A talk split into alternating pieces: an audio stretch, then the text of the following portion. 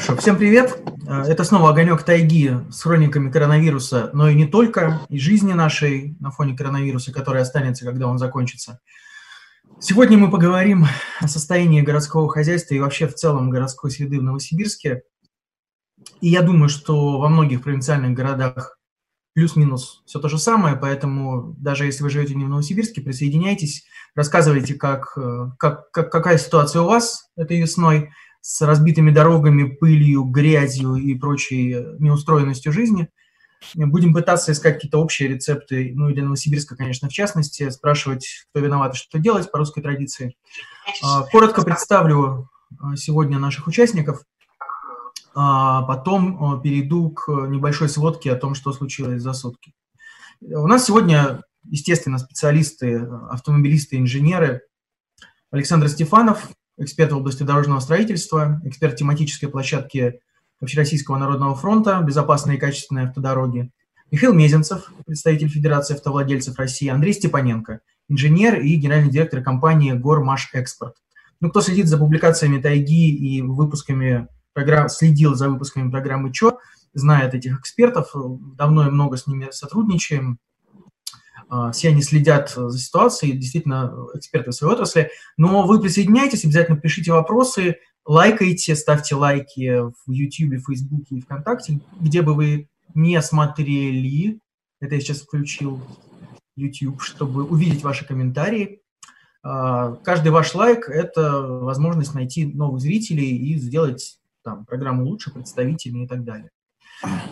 Коротко, как обещал, все-таки по COVID-19 мы каждый день стараемся мониторить. Сегодня меньше, значительно меньше, чем вчера. Официально, я подчеркиваю, за сутки 4700 случаев по России. Всего за все время умерло 555 человек. Ну, как, как обычно, больше всего заболевших в Москве 2000, Подмосковье, Петербург, ну и дальше остальные регионы. Проведено 2,5 миллиона лабораторных исследований, ну и в общей сложности выздоровело почти 5 тысяч человек. Вот, что, конечно, хорошо. Ну, в общем, если верить этой статистике, то, то все неплохо. Если не верить, то посмотрим. Но, тем не менее, индекс самоизоляции в Новосибирске сегодня рухнул вообще до 1,8, по-моему, балла. То есть никто дома уже не сидит. Мы это обязательно обсудим в той части, которая связана с э, автомобилистами, пропускным режимом э, и так далее, и так далее. Вот. А сейчас я предлагаю посмотреть ролик о том, как пыль захватила городское пространство в Новосибирске, который снял наш э, обозреватель, который я опять забыл представить, но просто он участвует в каждом эфире, Алексей Мазур, обозреватель Тайги Инфо. Кирилл, режиссер нашего эфира, Кирилл Канин, э, можешь поставить сейчас?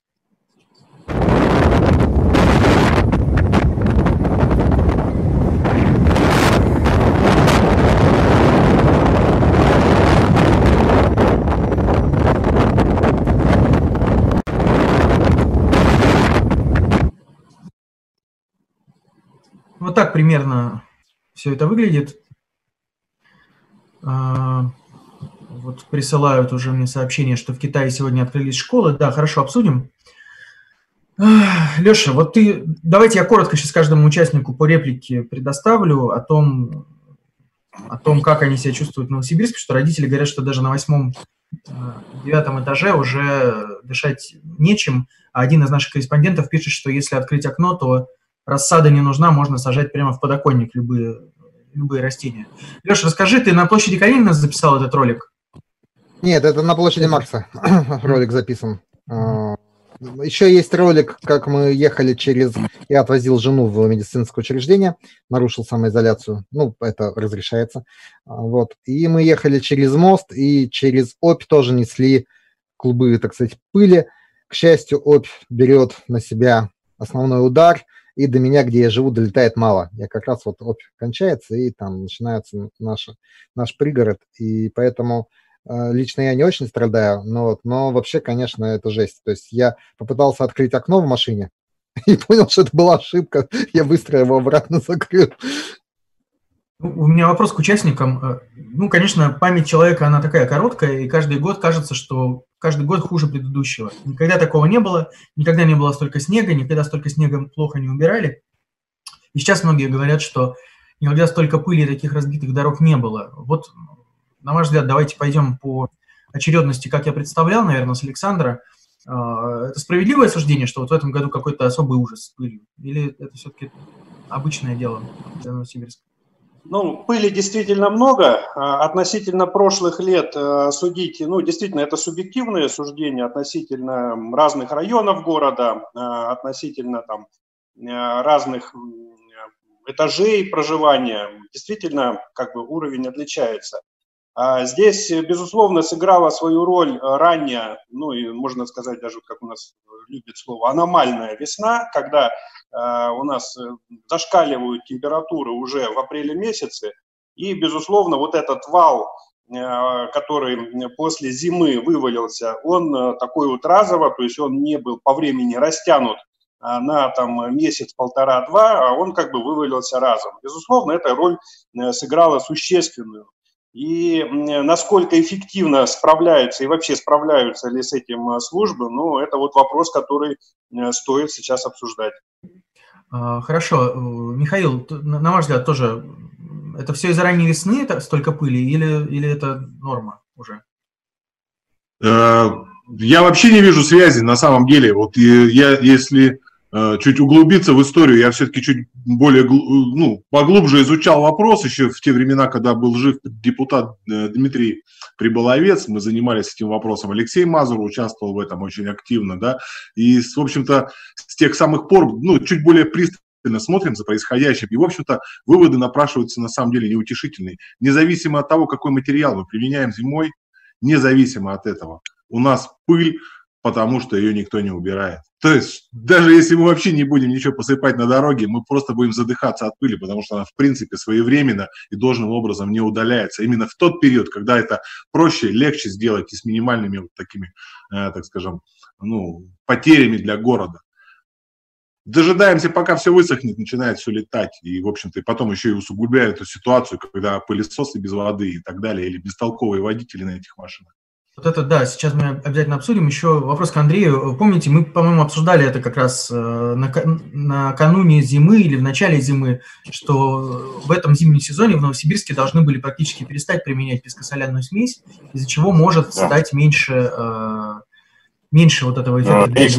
Это, да. это сработало? Э, смотрите, частично сработало, частично нет.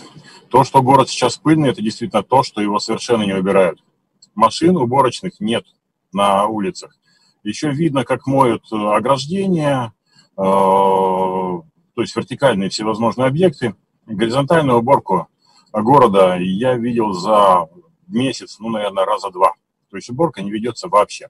Если говорить по поводу пылеобразования и интенсивности образования в этом году – то есть так как э, этой темой начали заниматься и стали смотреть реально, сколько образуется пыль, есть косвенные параметры не определения взвешенных в воздухе, да, потому что это 7-минутный момент, нужно мониторить, нужно набирать статистику, а не публиковать мгновенные всплески, да, кто-то поймал всплеск и публикует. А, нужно набирать статистику, нужно смотреть, сколько есть. Мы контролируем по-другому. Я сейчас, к сожалению, в цифрах не могу э, в связи с ограниченностью введенными, ну, в связи с мероприятиями, э, введенными по вирусу, мы э, просто-напросто э, контролировали накопление, допустим, за ночь, сколько накапливается на квадратном дециметре. В прошлом году у меня на улице Гоголя, рядом с Березовой рощей, накапливалось до 3 миллиметров пыли за ночь. То есть то, что поднялось в воздух, опустилось тут же. В этом году, по моим наблюдениям, пыли поменьше, около миллиметра, не больше. То есть, э, условно, если раньше ты приходил, оставлял машину вечером, утром ты приходил, лобовое стекло было непрозрачное. То есть нужно было э, дворниками прочистить стекло, ссыпалась куча э, пыли, после чего уже можно было там мыть, ехать и все прочее. В этом году поменьше. Но пыли все равно достаточно много. Что произошло по поводу использования смесей для зимнего содержания дорог? Да, действительно, город перешел на э, классифицированные отсевы дробления, и качество за место э, песка с очень высоким содержанием глины, илистых и тонких песков стали использовать отсевы дробления, получаемые в Тогучинском районе. А, то есть э, несколько отборов проб в течение года со склада показало, что песок, э, ну этот отсев, э, более-менее соответствует качеству. То есть фракция крупности от 1 до 5 миллиметров было от 90 до 95 процентов, при нормативных 80. Содержание пылевидных было 2 процента. Это достаточно многовато, и в результате некоторых действий Э, происходит ужесточение нормативных требований и э, в соответствии с нормативами, которые действуют если чуть-чуть, Да, если чуть-чуть менее э, формально, что это значит? Что в, то, в, то, в том материале, значит, что используют, что много, много грази, правильно? Пыли. Используют много грязи, но грязи стали использовать намного меньше, чем в прошлом году. В этом году э, при обслуживании дорог использовали грязи намного меньше. Но у нас появились и другие источники грязи. Во-первых, э, мы все наблюдаем очень интенсивный износ дороги. Дороги не просто разваливаются кусками, как, э, они разваливаются крошкой. Дорожное полотно превращается в крошку. И можно найти, э, сопоставить. В дорожном строительстве используется тот же самый песок, грязный, речной песок, не обогащенный, не промытый. Качество адгезии в асфальтобетонной смеси тоже очень низкое. И это тоже связанный фактор, который приводит к загрязнению города. Есть другие вещи по запыленности. В этом году, допустим, наш родной карьер «Барок», это не реклама, забыл совершенно в системе пылегашения. Любой, кто проедет по Берскому шоссе мимо Барка, обнаружит, что при приближении к Барку э, на обочинах накопились большие количество тонкой серой пыли, которая идет с Барка. И над ним висит облако пыли. Видимо, их никто не контролирует, и им абсолютно плевать. Э, по городу идет откровенное отсутствие контроля по выезжающему автотранспорту с грязными колесами. Сегодня на Ибатронской магистрали, на Ибатронской магистрали это вообще отдельная тема, потому что много грязи сносится с неукрепленных бортов традиционно. Каждый паводок, у нас вот эти две ямы, которые у автовокзала, и вторая, э, которая между военной и э, Фрунзе, они заливаются грязью. Потом эта грязь разносится по всему городу, потому что Ипподромская, наверное, самая напряженная магистраль города, да? Хорошо, давайте, да, Сегодня, давайте, да, да, давайте вот коротко, кратко подведите итог. Угу. Да. А, на Ипподромской сегодня высыпал кто-то пол машины а, строительного мусора, и этот мусор разносился. То есть реально ситуация такова, что город не убирают, за автотранспортом, который выходит с грязных участков, со строительных участков, не контролирует, никто их не контролирует. Э, борта неукрепленные, никто не укрепляет, и точно так же паводковый унос грязи на, автотра... на дороге происходит. А плюс предприятия, которые образуют пыль, их тоже никто не контролирует. Спасибо. У нас к вам будет через какое-то время отдельный вопрос, и мы объясним всем, почему у вас так, такой интересный э, павильон для включения в наш, в наш Zoom.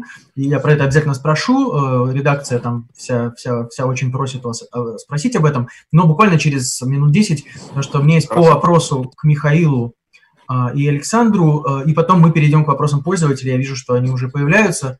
Обычно минут 15 люди раскачиваются, вот уже начали. А, вопрос э, очень быстро к Михаилу, потому что он эту тему затронул, а потом к Александру. Михаил, а вот за то время, вот первая вот эта нерабочая неделя, когда даже в Новосибирске еще более-менее люди сидели по домам, почему нельзя было убрать город и убирали ли город? Потому что вот я сегодня вижу сообщение, что э, в общем, уже мэр ищет виноватых в том, почему не убрали много припаркованных машин, там, не знаю, люди на улицах, но тротуары можно было хотя бы убрать, когда людей нет. Вот э, вы видели что-то вот эту первую неделю что, ну, было Точно, что-то да. Хорошее? Нет, объективности ради я все-таки видел, что работы какие-то ведутся. Я видел, что делалось это в том числе и с помощью ручной уборки, да, то есть был небольшой погрузчик, э, ребята с лопатами, которые собирали грязь эту в том виде, в котором, пока она еще была влажная, да, убирали это. Но это все как-то, знаете, очень локально и очень редко. То есть это не массово вот э, о чем я начал говорить, да, о том, что отсутствует контроль за выполнением работ. Мне кажется, в этом проблема. Почему я э, сейчас об этом прямо могу утверждать? Потому что я вижу пылесос, который идет по абсолютно чистой дороге, там, где ну нечего подметать. Я вчера это наблюдал. И в это же время вижу место, где прошел пылесос, после него осталась огромная полоса толстой грязи, которую он не собрал. И, в общем-то, я не понимаю, почему, зачем пылесос чистит чистую дорогу, в то время как есть грязная дорога, понимаете? То есть выполнение работ и подтверждение выполнения работ сегодня является, это трек, отрисованный на ГЛОНАССе. Прошла машина, там считается галочка поставили, работы выполнены. А что там на самом деле осталось после выполнения этих работ, никого не интересует. И в этом основная проблема, на мой взгляд. А, хорошо, спасибо большое. Теперь к Александру вопрос. А, во всех соцсетях мы разместили а, имена, фамилии э, и статусы наших экспертов. Э, я их еще в течение программы буду называть. Сейчас я быстро Александру э, вопрос задам. Вот мы много разговаривали тоже про нормативы. А все-таки вот с точки, с точки зрения ГОСТов и нормативов, даже хотя бы городских, есть ли какие-то вещи, нормы, скажем так, выполняя которые все это можно ну, ликвидировать э, и выезжающие машины со стройки, и контроль за выполнением работ и так далее? Ну, безусловно, по контролю за автомобилем, автотранспортом, который движется со строительных площадок, э, есть э, требования норм по мойке колес. Это не рекомендательные, это как бы обязательные нормы. По покрытию а, асфальтобетонному покрытию. То же самое есть требования норм относительно того, что не должно быть загрязнений, должно быть обеспечено сцепление. Ну и, безусловно, по требованиям по воздуху, которые э, в санпинах э, прописаны, то есть по наличию взвесей всевозможных, это тоже все есть. То есть на самом деле достаточно все регламентировано подробно. Михаил затронул очень правильный вопрос по поводу КПД э, самого процесса уборки. То есть на сегодняшний момент у нас процесс, он так или иначе идет. Но э, с каким эффектом, то есть с какой отдачей тратятся ресурсы, э, машины-часы, платятся зарплаты там и прочее, прочее. А, а отдача вот от этих ресурсов, она крайне низкая. И примеров тому действительно множество крайне редко можно найти, когда действительно работа выполняется качественно, так, как это должно быть. То есть это система, безусловно. Ну и первый, э, наверное, как бы, а не первый, но не, не менее значимый фактор, это то, что действительно источников пыли, помимо песко-соляной смеси их в городе, но э, просто э, множество, и по сути это тоже бесконтрольно. И тоже системной работы здесь не видится и не наблюдается. То есть, по большому счету, э, это должно быть отлажен отдельный регламент, то есть это в городе должно быть э, задокументировано отдельным нормативом. Вот этого как раз нет. Вот как раз э, с точки зрения федеральных норм это регламентировано, там региональных, а вот муниципальные, здесь правовой вакуум, он действительно присутствует. И это, об этом мы не один раз уже говорили. Так, я себе выключил успешно звук. Э, прежде чем э, перейти к вопросам э, пользователей, я хотел обещанный вопрос задать, чтобы я не хотел прерывать дискуссию Андрею Степаненко по поводу того места, где он сейчас находится. Просто, насколько мы знаем, вы тушили сегодня низовой пожар под Новосибирском. Сегодня из-за жаркой погоды много что горит. можете коротко э, описать, что там было, как все происходило? Да, мне пришлось... Э, Это же тоже влияет в том числе, в том числе и на дыхание, и на воздух вокруг Новосибирска? Безусловно, безусловно. И буквально три дня назад я в Фейсбуке публиковал фотографию с очень серьезным смоком, который шел со стороны Скетинского района. Ну и по картам было показано, что очень большие участки возгорания как раз степной травы. А, то есть солнца не было видно, небо было красно-коричневое, посреди стояло темно-красно-коричневое солнце, да, а, и сразу же вспомнилось прошлое лето, ужасы прошлого лета, когда реально во многих э, районах области дышать невозможно было и люди, которые астматики, э, они просто задыхались.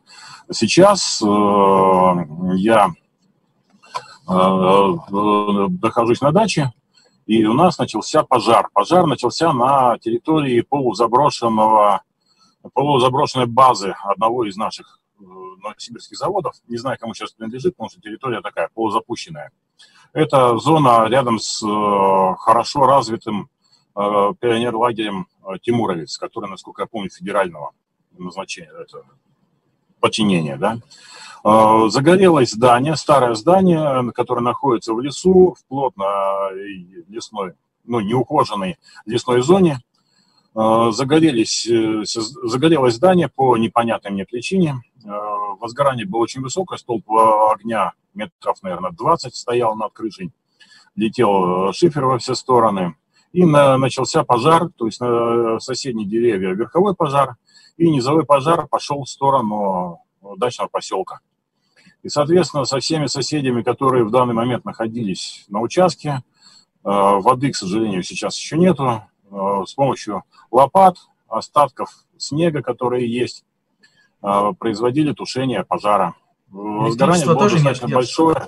Я правильно а? понимаю? Электричества же тоже нет, ничего, ничего нет. Электричество как раз после пожара отключили, поэтому я и вынужден находиться в машине, потому что пока там бегал, посадил телефон, разрядил, э, дома, в доме подключить не могу, электричества нету. То есть после пожара отключилось электричество.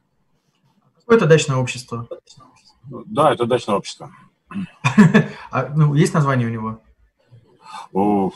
Это, ну, тут же забыл, хоть и. Ну, понял. Это СНТ раздолье. А, хорошо, понятно. А, ну, в общем, э, давайте так, если у пользователей и у редакции еще будут вопросы, давайте мы, мы их зададим. И сейчас я посмотрю, что нам уже успели задать. А, тра-та-та-там, тра-та-та-там, тра-та-та-там. Очень много вкладок на компьютере. Да, ого, за то время уже накидали.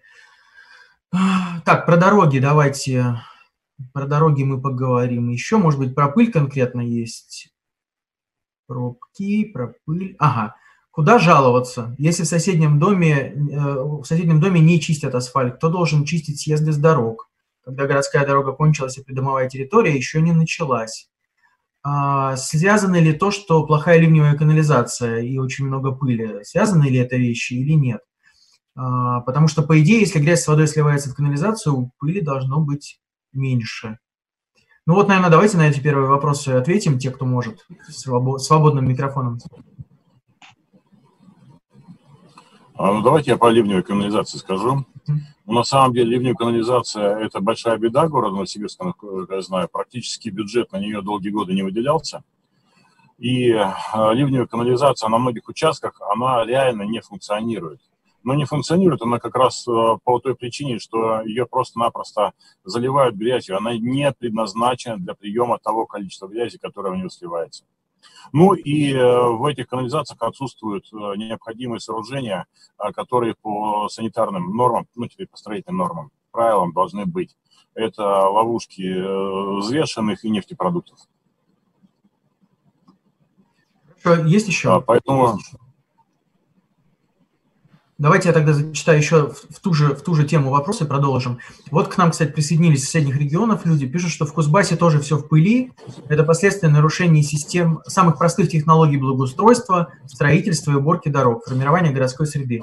Видим, что это то же самое, хотя по моим ощущениям в Кемерове с организацией городской среды все чуть получше.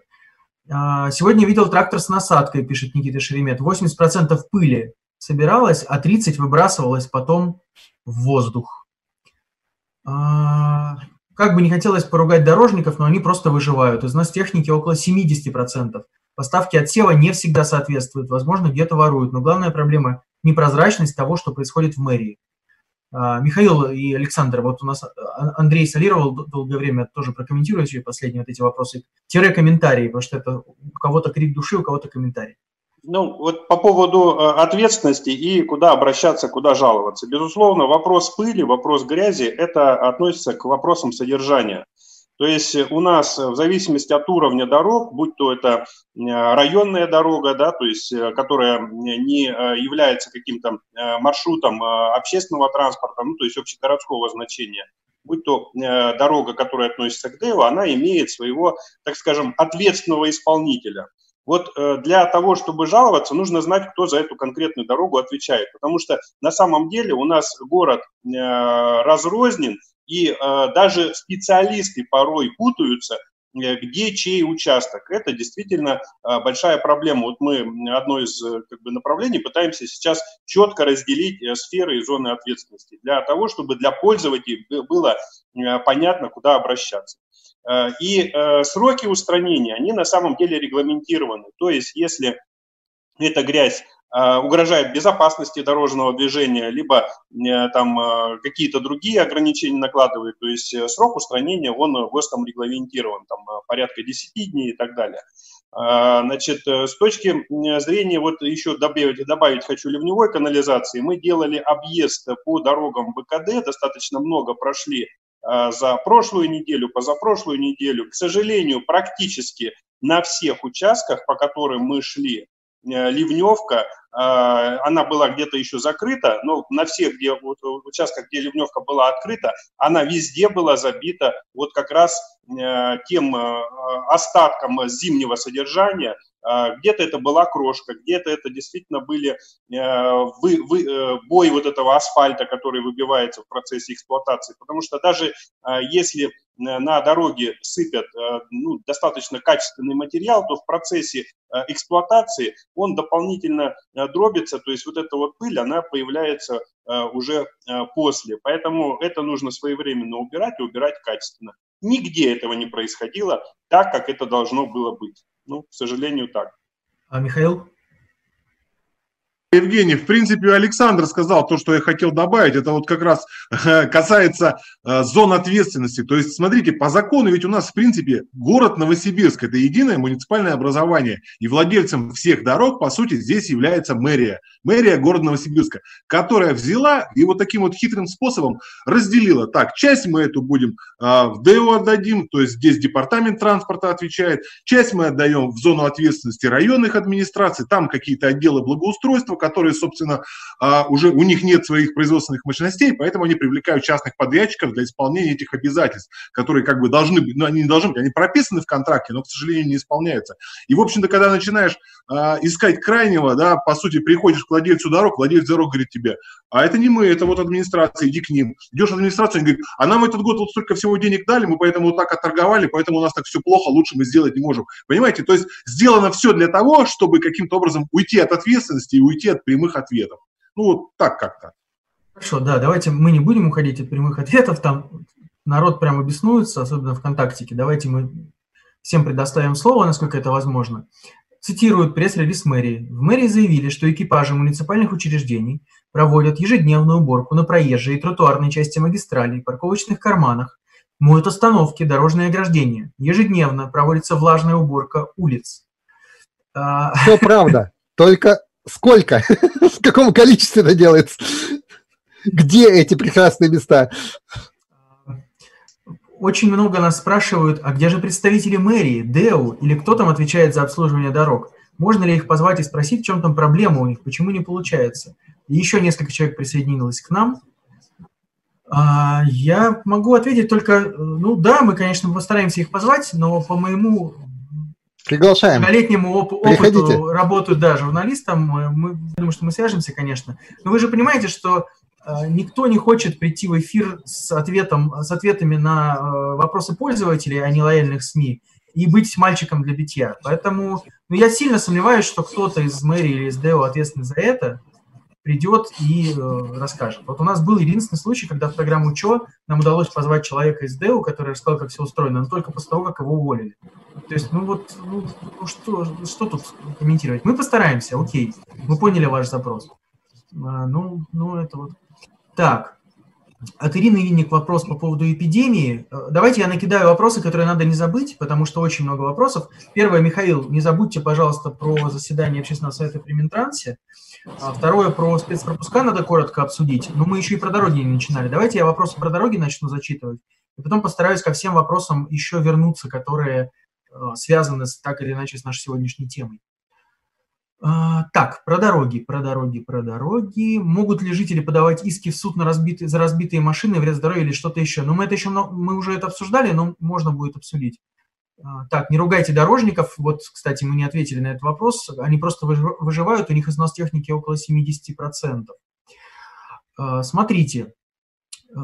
Так, про депутата по Зайцовскому району спрашивает Никита Шеремет, но вы это можете посмотреть сами. Вполне. Так, а где-то про пробки был вопрос. Что маленькие пробки, так, напомните мне, может быть, я пропустил, Кирилл, скинь еще раз этот вопрос. А, вот, а, в период карантина пробки на дорогах составляют 5, 5 баллов по, по, по данному Дубльгиса. А, я не очень понимаю, про что этот вопрос. Ну, может быть, про то, что можно чинить дороги активнее. Давайте про дороги тогда поговорим. Ну, я хотел э, немного прокомментировать по поводу «не ругайте дорожников». А, действительно, здесь э, под одну прибенку э, всех э, нельзя подводить. Это ну, неправильно, это несправедливо. А, есть кто работает добросовестно, и таких немало. Но очень важный фактор. Во-первых, по, даже по линии, если смотреть, очень часто встречаются прецеденты, так скажем, и не только это касается уборки. Когда идет машина, снег – а за ней э, точно такой же э, буран, вот этот вот э, снежный накат остается как, то есть без результата проходит, а, хотя идет отчет. То же самое по уборке. То есть это вот как раз линия. А, человек получает зарплату, пускай там большую, небольшую, это другой вопрос, но он выходит на работу. Результата нет. Встречается очень часто. Потом э, те же вопросы по э, ликвидации вот ям небольших, трещин, вот это вот сейчас струйно-инъекционный метод. То же самое э, выполняется в подавляющем случае формально, то есть без соблюдения надлежащей технологии. Это тоже линия, это тоже, то есть небольшие кабинеты. Есть вопросы к большим кабинетам. Не один год на них вы ходили с инициативами, с предложениями что нужно доработать в нормативном правовом поле, что нужно поменять в организационном поле. А здесь вот этой обратной связи, взаимодействия нет. То есть, а, если бы было желание, то вот эти вот попытки, на мой взгляд, были. Поэтому, ну, не ругать не получается, потому что что на линии, что, э, так скажем, на высоком уровне, на уровне руководства, вот этого взаимодействия, вот этой вот как бы КПД, адекватности его не видно. А, поэтому, безусловно, не сбрасывая со счетов и добросовестную работу, ну вот эти вот факты, их игнорировать просто нельзя. Ну, это вот по поводу, по поводу исков в суд, э, значит, безусловно, э, иски подавать надо. Э, это один из инструментов, который, по сути, должен стимулировать и дорожные организации, и владельцев дорог для того, чтобы они обеспечивали ну, безопасность на дорогах и соответствующие Э, требования, которые к ним предъявляются, а, которые установлены к ним, не к, э, не к автовладельцам, а именно к э, владельцам дорог. Поэтому этот инструмент нужно использовать как можно шире, я считаю. Можно да, я добавлю? Да, да. А, ну, я как технолог и работаю в разных отраслях промышленности, привык к тому, что все процессы регламентируются. Всегда есть технология, есть технологический регламент, есть люди, которые отвечают за технологии. Я считаю, что обслуживание города, ну, конечно, не космическое, но все-таки это достаточно громоздкое хозяйство и требует э, определенной технологии. Э, соответственно, должны быть прописаны четкие регламенты. Да, есть нормативные документы, которые говорят, как что нужно делать. А, но а, город это все-таки большое хозяйство, которое нужно четко прописывать, какой инструментарий, какая техника, для каких процессов, в каких ситуациях должна происходить. Я такую службу а, в наших ДЭО не встречал.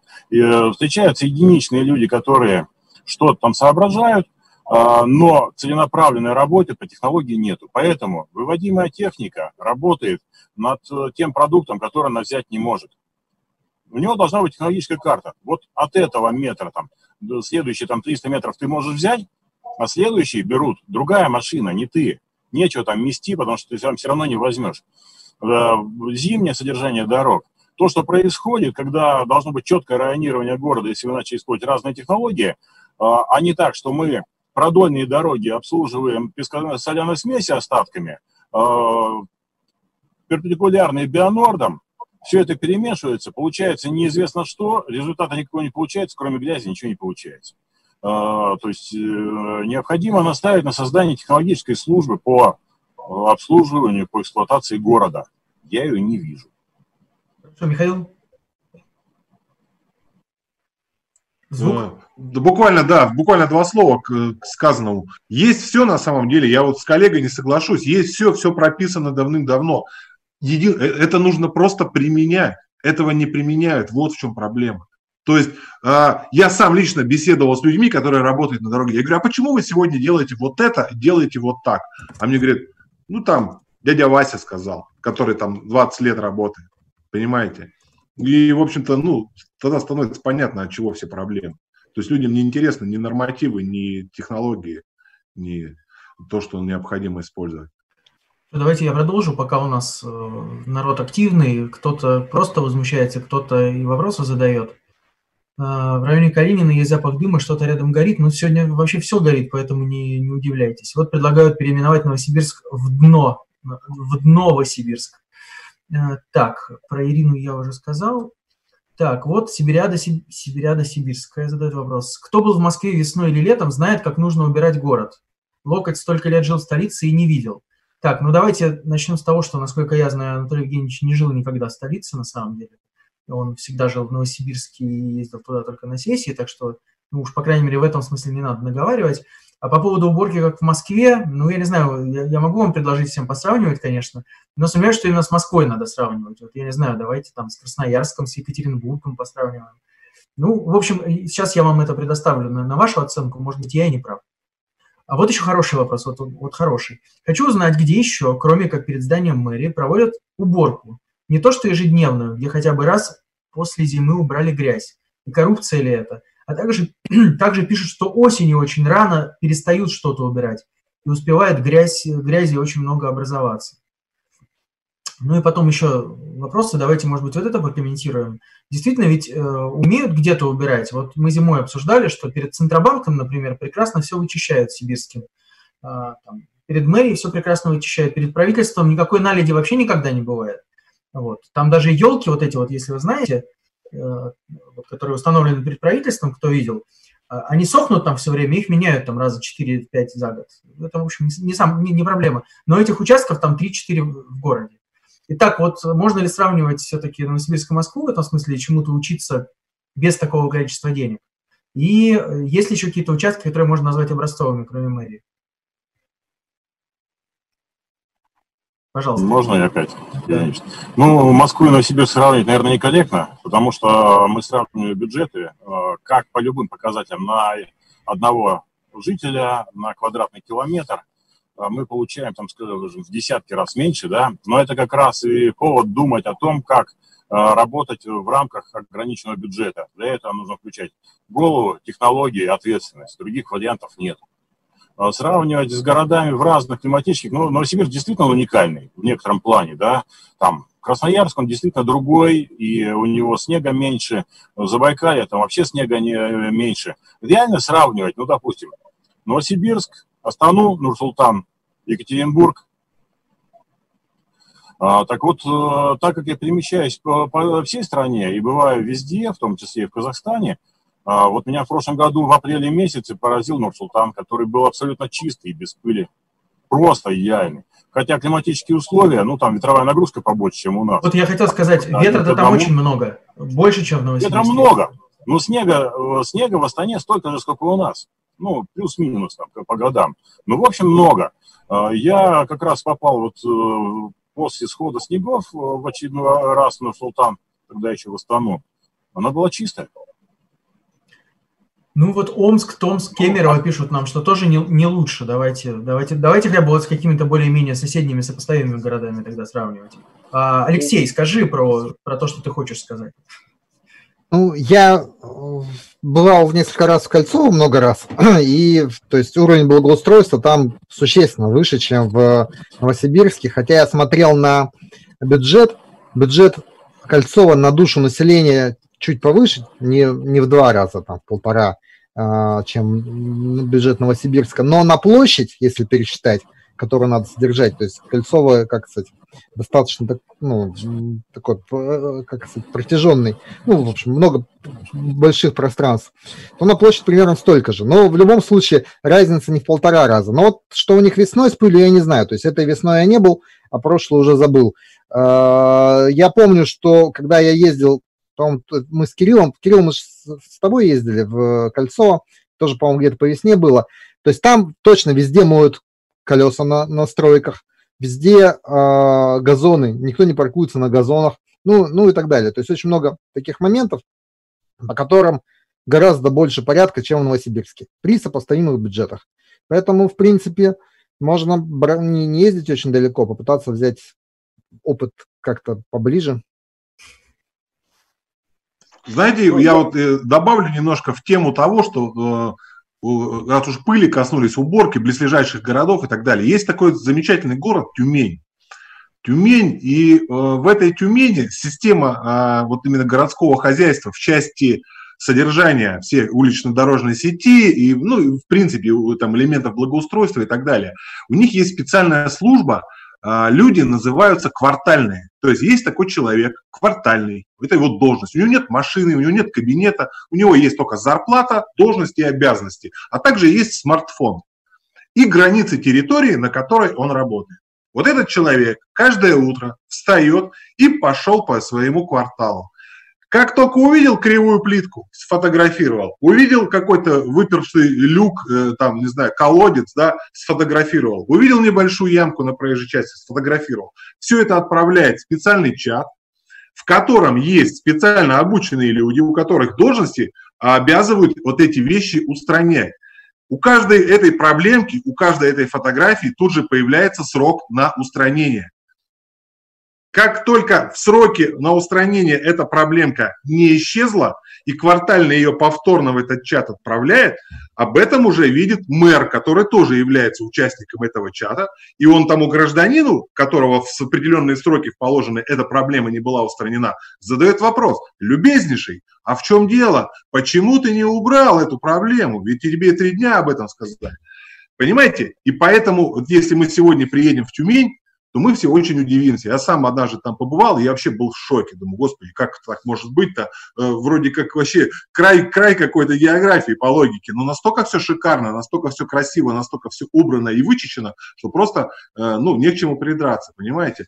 У нас этого нет. Причем я точно знаю, что нашему мэру это предлагалось, рассказывалось, но он это не счел важным и, в общем-то, его больше интересовало, а там мэр избранный или его, может быть, это назначили, а там действительно назначенный сети, сети-менеджер, и, в общем-то, после того, как он узнал о том, что там сети-менеджер, ему перестало быть интересно вообще, как там все устроено. Вот такая вот, наверное, картинка. Спасибо, Александр. Есть что добавить или дальше переходим? Ну, э, я, да, я могу про соседние города, вот э, Томск э, сказали, что там также, но мне показалось, я там достаточно долго, много времени провел, что там в плане пыли а, однозначно лучше. Там есть, конечно, свои проблемы, свои особенности, но вот в этой части, в части уборки, там значительно лучше. И со строительными площадками контроля гораздо больше чем в Новосибирске. То есть в Новосибирске я проезжая по городу, я наблюдаю много строительных площадок, нигде э, нету вот этого порядка помойки колес. А, сейчас бы сказал, э, как сказал бы нам сейчас э, Владимир Филиппович Городецкий, бывший наш мэр и, и губернатор, как он отвечал, почему много дольщиков обманутых в Новосибирской области? Ну, потому что столько строек, как в Новосибирске, нигде нет. А где не строят, там нет обманутых дольщиков. Вот поэтому со, со строй, и со стройками все то же самое.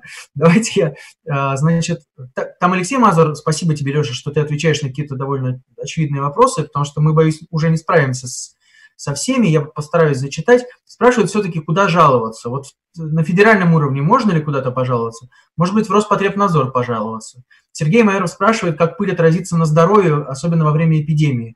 Я не уверен, что мы тут квалифицированно ответим, как она скажется на здоровье, но в лучшую эту сторону вряд ли, тут не надо быть э, специалистом. А куда вот жаловаться? Роспотребнадзор, федеральные органы еще какие-то на, на пыль, на грязь, на плохие дороги.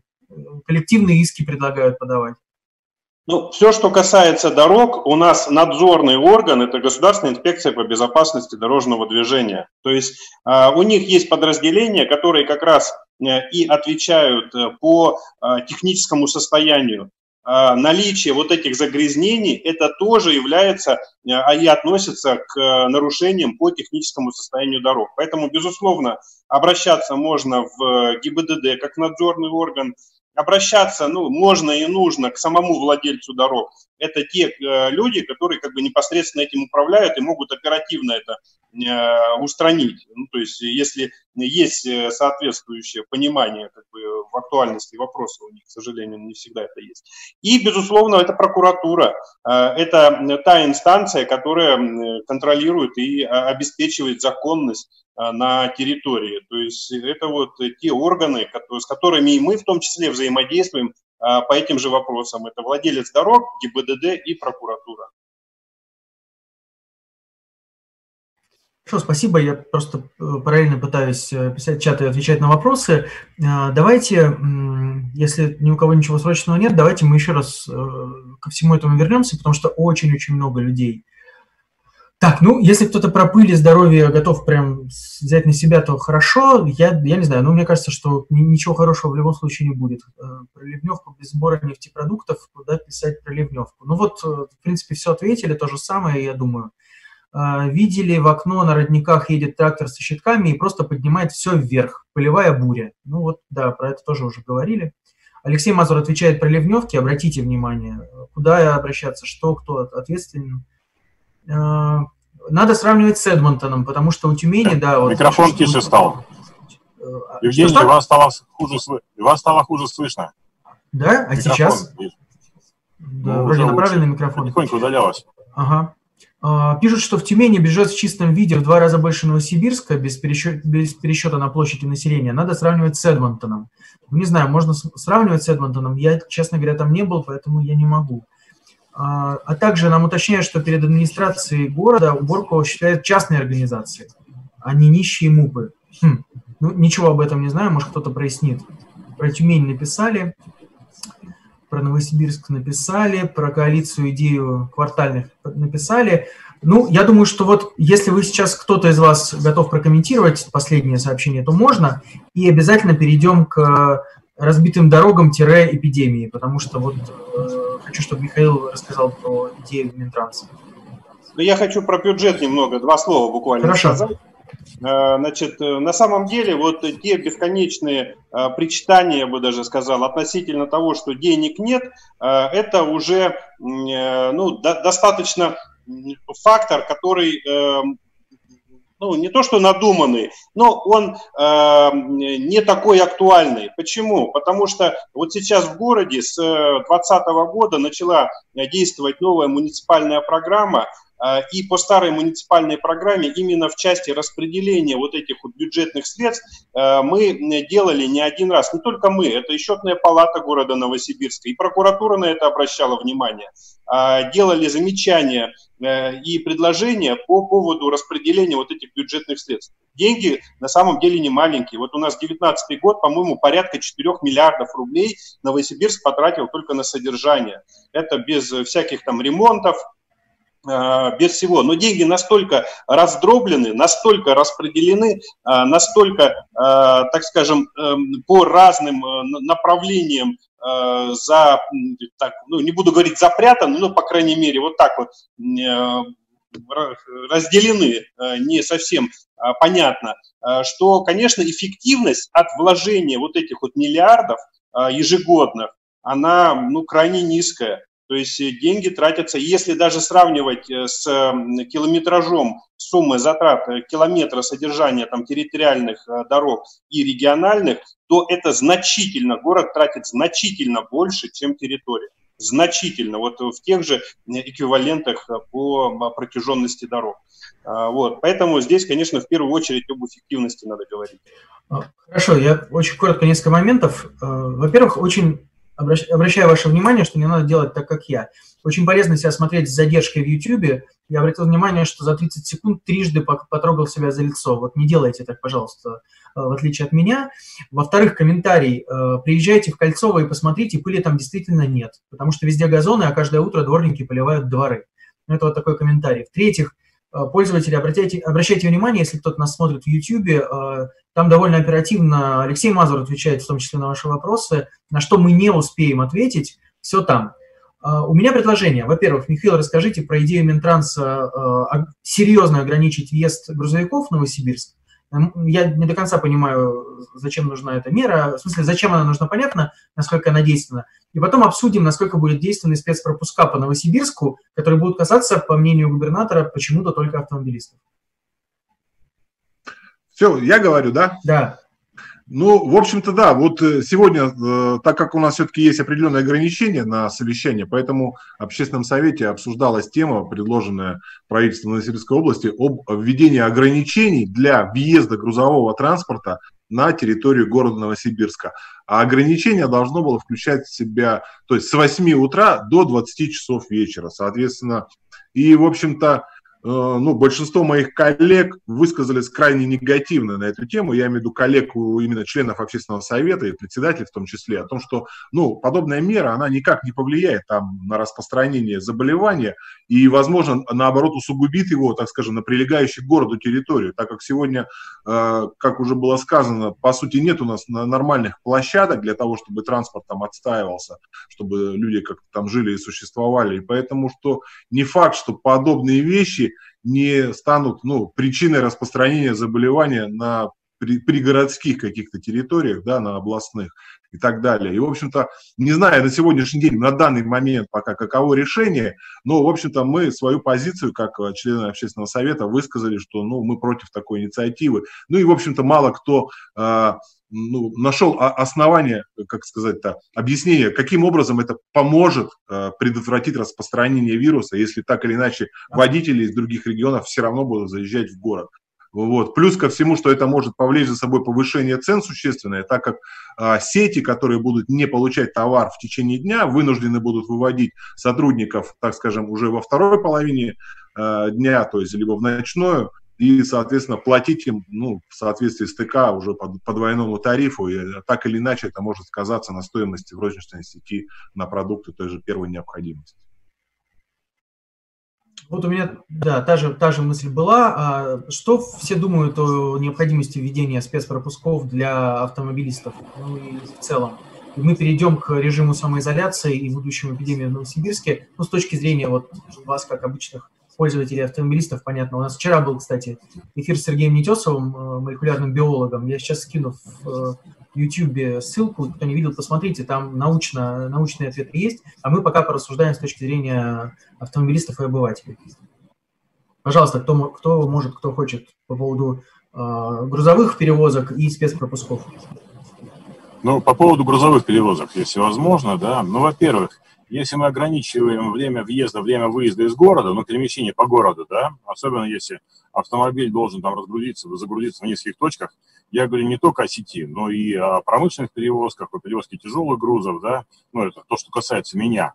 А мы тем самым боимся, что транзитный водитель может завести, заразить кого-то здесь в городе, да, и тем самым заставляем его пробыть здесь не одну смену, а трое суток, потому что он должен заехать ночью, Э, днем загрузиться где-то, потом переждать ночь, при этом ему делать нечего, он будет мотаться по городу, и потом ночью уехать.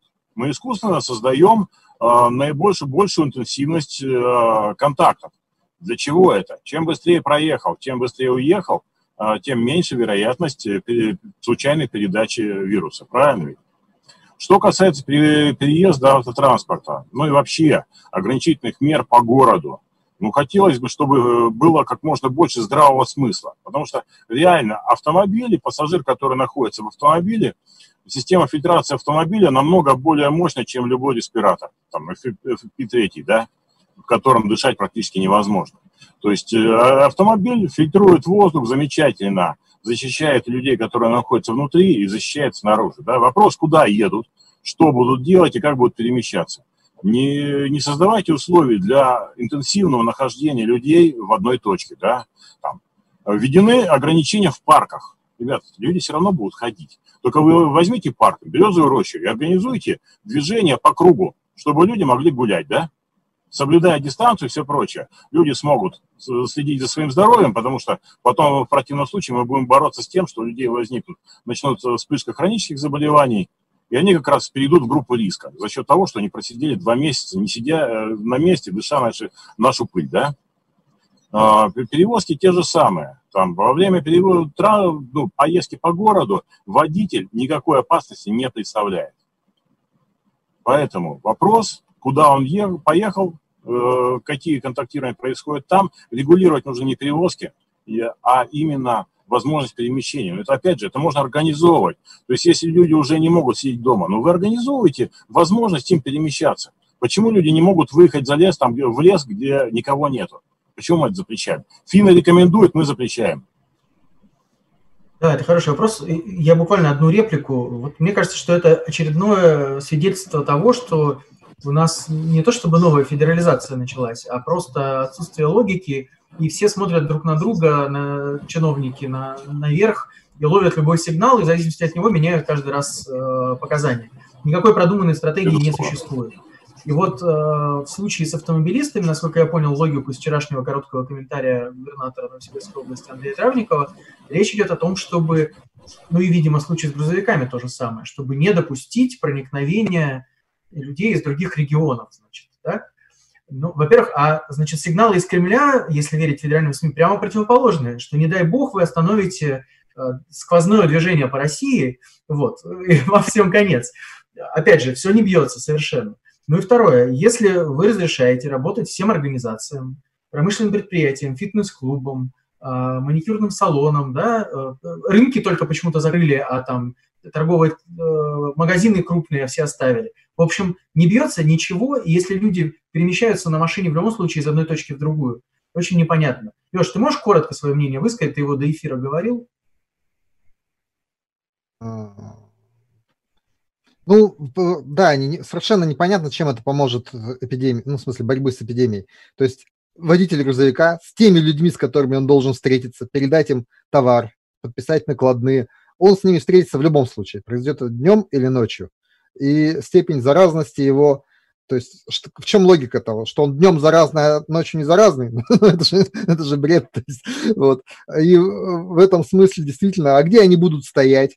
А не придет ли это к тому, что двое суток? Ну, все было сказано. То есть, по-моему, это какая-то э, вот желание что-нибудь сделать ради того, чтобы сделать. В то время как есть много мер, которые действительно нужно делать и которые не делаются. Э, это происходит, мне кажется, от того, что люди, которые принимают решения, не очень понимают, что они делают и зачем. Э, вот. Нужно отчитаться, мы принимаем все меры. Как это, у нас пишется, все под контролем, все меры принимаются, все отлично. Вот. Ну, а потом будем искать виноватых, конечно. Ну, если у Александра есть реплика, э, то, ну, то пожалуйста, я все-таки задам еще один вопрос про вот самоизоляцию и все остальное. Ну да, я могу как бы сказать, что действительно у нас э, от э, тех целей и задач, которые ставятся изначально, до стадии их реализации, иногда проходят такие трансформации, что не переворачивается все с ног на голову. К сожалению, такое есть. И здесь, э, даже если мы э, говорим о том, что разрешены действительно для ряда отраслей деятельность, а, то э, добраться до места работы на том же личном транспорте а, гораздо безопаснее, чем создавать там, на остановках в общественном транспорте вот такие скопления большие. То есть и, безусловно, это необходимо учитывать. Поэтому э, вот эти вот перегибы и факты, когда э, цель извращается на стадии реализации, ну, их, безусловно, надо фиксировать и э, оперативно на это реагировать. Это ну, абсолютно очевидно, это правильно. Хорошо, спасибо. Э, дорогие пользователи, пожалуйста, если у вас есть вопросы, то вы их задавайте. У нас осталось там несколько минут на их ответы, э, на ответы на них. Я задам вопросы, которые Ирина Винник задала еще где-то ближе к первой половине программы. Вот в связи с нынешней самоизоляцией, какие прогнозы по эпидемии и по самоизоляции? Ну, по научной стороне вопроса я вот скинул в чат, пожалуйста, посмотрите, это вчерашний эфир с Сергеем Нетесовым, профессором НГУ, который отвечал за науку в Векторе Новосибирском 17 лет. Он, э, в общем, все подробно рассказал. Общий смысл его ответа в том, что чем больше вначале мы будем э, дистанцироваться, сохранять все правила, не гулять все вместе, не общаться с, с людьми, тем быстрее мы все это переживем. Поэтому сложно сказать э, в сроках, как это будет. Это я пересказываю, да, вот Сергея Викторовича Нетесова. Ну, а к участникам эфира вопрос, на ваш взгляд, ну, каждый день падает эта самоизоляция. Что людьми руководит? Все-таки ну, понимание, что надо зарабатывать, хотя я вижу, вот гуляние на набережной, например, они же не связаны никак с самозарабатыванием, или гуляние в беседках в Зальцовском парке при закрытых ресторанах. Это что же не про это? У кого есть мнение? Ну, да, мы, то есть имеет место и, как сказать, и э, недоработка властей, и безалаберность части населения. Ну, часть просто не верит в серьезность угрозы. Потому что э, люди привыкли, что если мы не имеем там среди своих знакомых, среди там, ну, в общем, в своем окружении людей заболевших, либо умерших, значит, это все какая-то какая-то ерунда, какой-то миф. Ну, поня... ну и цифры на город, вот 17 человек. Ну, что такое 17 человек на полтора миллиона? Это же ерунда, чем мы из-за этого все страдаем. Мысль о том, что это зерно, которое может разрастись там в ужасную трагедию, она в голову не приходит. И что все эти усилия направлены не на то, чтобы, так сказать, остановить угрозу, там, которая уже идет, ну, в смысле, ее победить, а чтобы ее не допустить, ну, не, зап, не пропустить в Новосибирск. Такая мысль не приходит в голову. И тут, конечно, большая, ну, вот эта проблема, это несистемность работы власти. Какой-то хаос правовой создали, не карантин, не чрезвычайная ситуация, э, решения принимаются, а потом под них принимаются законы, которые подводят право штрафовать. Полиция ничего не делает, потом выходят, говорят, по 10 штрафов с каждого района давайте соберем, хотя там тысячи людей гуляют. То есть, ну и понятно, что это приводит к тому, что люди, которые, ну, то есть кушать все равно надо, гулять хочется, в квартире сидеть невозможно, человек смотрит. А вот деморализация даже тех, кто был готов сидеть в самоизоляции, она происходит каждый день. Люди сидят, смотрят, на улице люди ходят. Дети подходят, спрашивают, нам можно во двор гулять? Вам нельзя во двор гулять а почему они гуляют, а почему нам нельзя? И все, и пошло, поехало, и даже самые стойкие ломаются и говорят, ладно, пойдем погуляем. То есть и э, власть, как, которая не принимает, ну, с одной стороны, противоречивые меры, а с другой стороны, не делает ничего для наказания явных, так сказать, ну, злостных нарушителей, она, конечно, поощряет к тому, чтобы все это превратилось в кашу, хаос и Э, бардак. Ну, собственно, превратил. И потом административные меры, чтобы это загнать обратно, будут гораздо более жесткими. Вначале люди сели, сели по домам. Если бы в этот момент сказали, так, вот 10 человек, им по 30 тысяч рублей штрафа выписали. Даже если бы придумали этих людей. Все бы испугались, сидели бы. А сейчас реально нам придется выписывать сотням людей. Это будут драки, вопли, крики. Вы это делаете незаконно, я иду в парикмахерскую, вот мой адвокат. Все вот это вот. Ну, что? Ну и QR-коды в этом смысле, я, честно говоря, не знаю, как к ним относиться, потому что реально многие люди ездят не по делу. Ездят там на день рождения к другу, по четверо-пятеро человек в машине, там что угодно происходит. То есть, конечно, 5 баллов пробки в Новосибирске в период самоизоляции уже. То есть еще, я думаю, пару недель и будет 8 баллов. Ну, В общем, что тут? Леша, я добавлю немножко, Евгений, два слова буквально. Я вот по поводу э, этого уровня самоизоляции. У нас сегодня я смотрел, ну, э, федеральные новости, там было вообще полтора. То есть мы прям значительно ниже двух. Было, было кстати, у кого-то ниже, 1,3, по-моему, Благовещенск, но еще ниже больше ни у кого нет, то есть на самом низу. А по поводу власти, вы знаете, и, и вообще ситуации, и тех мер, которые предпринимаются, я, наверное, тут э, не совсем для меня это ну, часто случается, но я заступлюсь за власть. Вы знаете, мне кажется, они просто оказались не готовы никто не знает, что делать. То есть у нас, в принципе, да, мне тоже уже, слава богу, пятый десяток, я не помню, чтобы что-то подобное происходило. А, соответственно, раз такого не происходило, соответственно, нет никакого опыта, как себя вести. И поэтому, да, происходит вот такое э, где-то местами тыкание пальцем в небо. Попал, не попал, удачно, неудачно. Сначала рынки открываем, церкви закрываем, потом наоборот, потом снова наоборот. То есть вот какие-то вещи происходят непонятные, необъяснимые. И мне кажется, что там и у людей, которые, в принципе, принимают решения, у них самих нет понимания, а как действовать, что делать необходимо.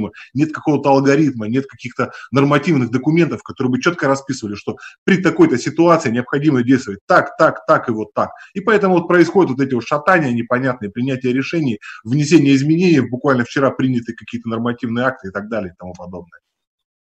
А, хорошо, вот и, и, и Михаил и Алексей на, на ряд вопросов и комментариев, в принципе, ответили. Сейчас, да, секунду. Эм, так, ну, у меня призыв, вот давайте, где купить обувь в Новосибирске, это вот к, к Яндексу, то есть ну, у нас программа все-таки не, не совсем про это. Спасибо, Никита, что вы нас смотрите все время, но, блин, это чересчур. Давайте вот Инне Соколовой ВКонтакте, она сегодня очень много вопросов задала, мы ей ответим, хотя очень внезапный для меня вопрос, но мне кажется, что вы можете довольно компетентная компания у нас собралась, чтобы ответить. Значит, Илья Варламов написал, уже начало нормально, что в Челябинске начали сносить заборчики вдоль дорог. Не знаете ли вы, будут ли заборы сносить в Новосибирске? С 1 апреля, пишет Инна Соколова, в России вступил в силу новый ГОСТ. У него есть номер, я не буду его зачитывать, который, в частности, регламентирует установку ограждений вдоль улиц. Вот интересная, кстати, тема, неожиданная, но... Могу ответить. Ага. Я тоже прочел случайно в Фейсбуке, один из наших активистов, велосипедистов, тоже опубликовал это с таким прям лозунгом «Ура, ура, ура! Наконец-то, наконец-то!» Ну, на самом деле, просто ввиду, э, так скажем, профессиональной своей деятельности вынужден нормативами работать и, в общем-то, вычитывать их, да, так скажем, до буквы. На самом деле, никаких особых изменений в ГОСТе не, э, ну, не, не, ну, не появилось. То есть, да, добавилось кое-что, что вместо забора может быть зеленые насаждения кустарника, да, то есть там с определенным, опять же, отступлением от проезжей части, определенной высоты и так далее. То есть если такая возможность есть а, обустроить ограждение, вот это, по сути, пешеходное, для канализации, да, для препятствия выхода на проезжую часть, то может быть. А в целом никаких отмен в части того, что будут убираться заборы, что теперь они незаконны, ничего такого не поменялось. Все осталось на прежнем уровне, точно в тех же параметрах, в точно такие же вот эти заборчики, они в принципе э, останутся, и они должны быть. Единственное, что еще добавилось, это если раньше было такое упущение, вот, например, положено 50 метров да, от э, пешеходного перехода этой а, заборчик. А если там есть примыкание или выезд откуда-то, опс, что-то у меня пропало, все, не вернулся, нормально. Да, нормально, да. А, то сегодня, в принципе, норматив разрешает делать разрывы, делать разрывы, чтобы, ну, все-таки был забор, потом проезд и снова заборчик, так скажем. А вот так, чтобы прям в Челябинске все начали сносить, мне кажется, там господин Варламов что-то неправильно понял, и поэтому ввел заблуждение прогрессивную общественность. Это вполне, это вполне возможно. Леша, ты хотел...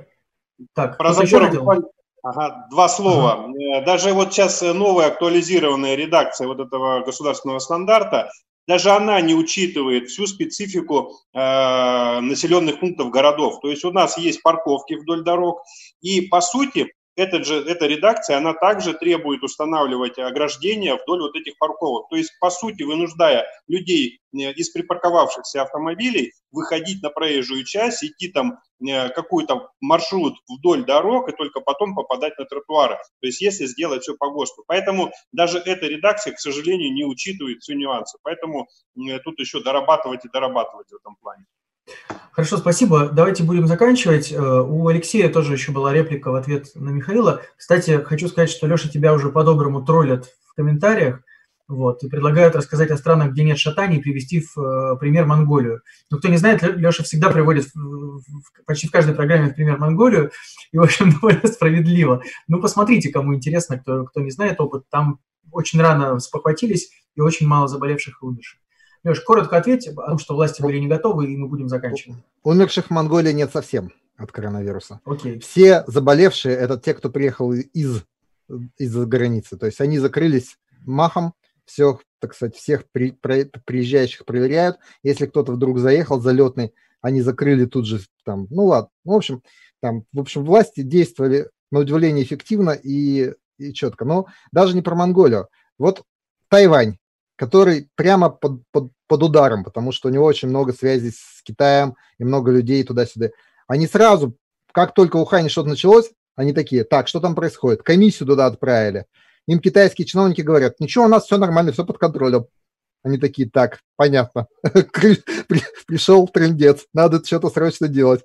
Они тут же стали закрываться, тут же всех своих граждан отовсюду обратно в Тайвань, тут же приняли, а, создали специальную структуру штаб по борьбе с эпидемией. И если этот штаб говорит премьер-министру, любому министру, что надо делать, тот даже не вступает в дискуссию, а сразу выполняет. Вот. Новосибирск находился в уникальной ситуации. До нас эпидемия дошла через три месяца после того, как она прокатилась по всем Китаям, Тайваням, Япониям, Южной Корее, Италии, США, Москве.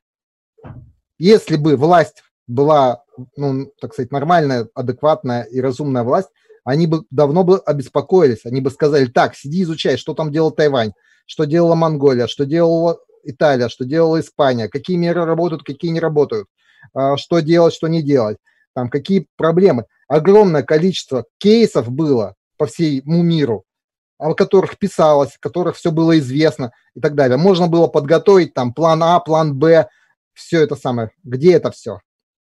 То есть ничего нет. Я так понимаю, что все думают, что нас не дойдет.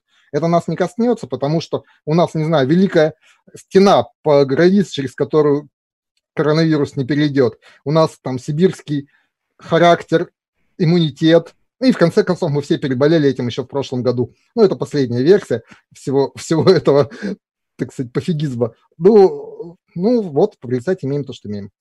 А, так, всем спасибо. Давайте мы будем заканчивать, потому что на большую часть вопросов мы, к счастью, успели ответить. Всем спасибо, кто сегодня участвовал и задал вопросы. Я вижу, что с каждым днем а, активность именно комментариев, вопросов растет. Это очень здорово. А, делайте это, следите за нами, делитесь в соцсетях нашими эфирами. Вот, а мы постараемся находить э, интересных, компетентных людей, развивать разные темы. Я напомню, что сегодня у нас были эксперты в гостях Александр Стефанов, специалист в области дорожного строительства и эксперт, и, э, экс, почти по-питерски уже сказал, эксперт тематической площадки ОНФ «Безопасные и качественные автодороги», Михаил Мезенцев, представитель Федерации автовладельцев России, и Андрей Степаненко, инженер, генеральный директор компании «Гормаш Экспорт», наши в общем, постоянные эксперты. Спасибо вам большое. Надеюсь, вам тоже было интересно. Будем следить вместе за тем, как развивается ситуация. Я скину всем э, в чат э, ссылку на наш эфир. Я надеюсь, что вы им уже поделились. Вот. А всем, кто был с нами, спасибо. Смотрите нас завтра. Завтра очередной выпуск. Также в 18 по Новосибирску, как мы его называем, среднесибирскому времени. А, и 14.00 по Москве, те, кто смотрит из европейской части страны. Спасибо большое. Кирилл Канин, режиссер трансляции. А, Алексей Мазур, руководитель аналитического отдела Тайги Инфо. Кирилл, отпускай нас, э, выводи из эфира.